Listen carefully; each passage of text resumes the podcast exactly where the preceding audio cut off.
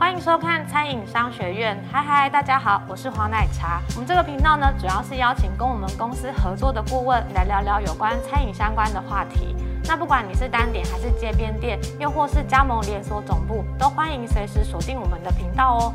那现在就帮我按下订阅，开启小铃铛吧。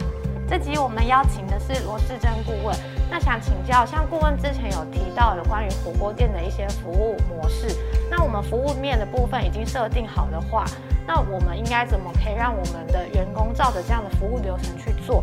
那他有什么样的培训方式可以做建议吗？教育训练，我们对于呃，应该是我们以在老板的角度哦，主管的角度，我们讲是说对他的训练，但是其实在同仁的角度，呃，他是被训练，那同时他也是在做一个学习的一个过程。那我们希望怎么样把训练做好？我们可以，这样，不如我们先思考在我们的同仁的角度，它的过程是怎么样？好，那我们才能够比较理解我们怎么去提高我们自己的训练的一个效益。那我的看法是这样啊，哈，人在学习的过程会有几个历程，哈，第一个是叫做知识，哦，那知识就是说他在吸收外部得到的一些讯息。那以广阔的来讲，哦，知识的来源有很多，有书本，哦，有网络，哦，甚至说像我们在对他训练，他也是觉得是一个知识的来源，哦，这些都是属于知识。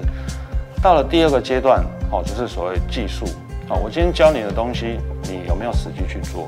你做了，真的学会了，这个才叫做你的技术。但是技术有就有分成熟练跟不熟练，哦，那才会进到第三个阶段，叫做经验。哦，那经验就是从我们自己操作过的技术当中反复的去操作，哦，反复。那有一个成语叫做熟能生巧。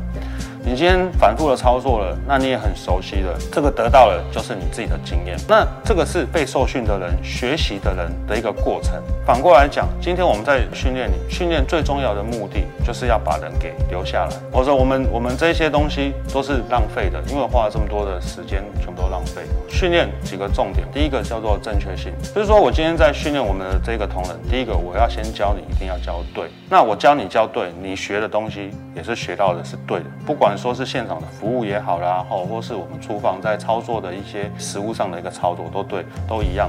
你一定要教对，他一定要学对，哦，这个就是正确性。第二个是操作频率，那你正确性对了，第二个就是要让他反复去操作，哦，不管说比如说煎牛排啦，或者是说我们在拿呃外场拿托盘啊调饮料，哦，有操作频率，那对他来讲，它是一个新的事物嘛。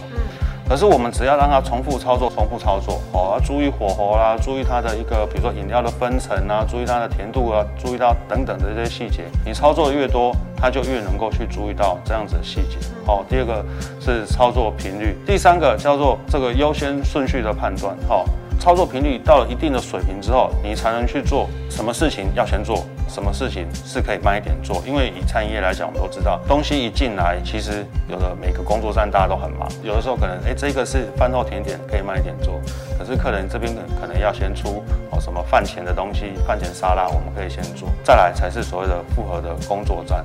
复合工作站其实就是我们前面也可以回应到前面说的所谓人事成本的部分哈。那如果我们一个人好在离峰的时候，或是在呃比较不忙的时候，可以做两个工作站，那我们这样子的一个人事成本的。掌控也会比较好哦，所以以训练的角度，其实可以跟大家做这样简单的分享。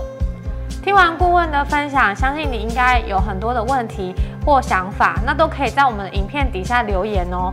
那影片的最后呢，我会附上这一集的小笔记，让大家可以复习一下哦。那我们餐饮商学院就下次见，拜拜。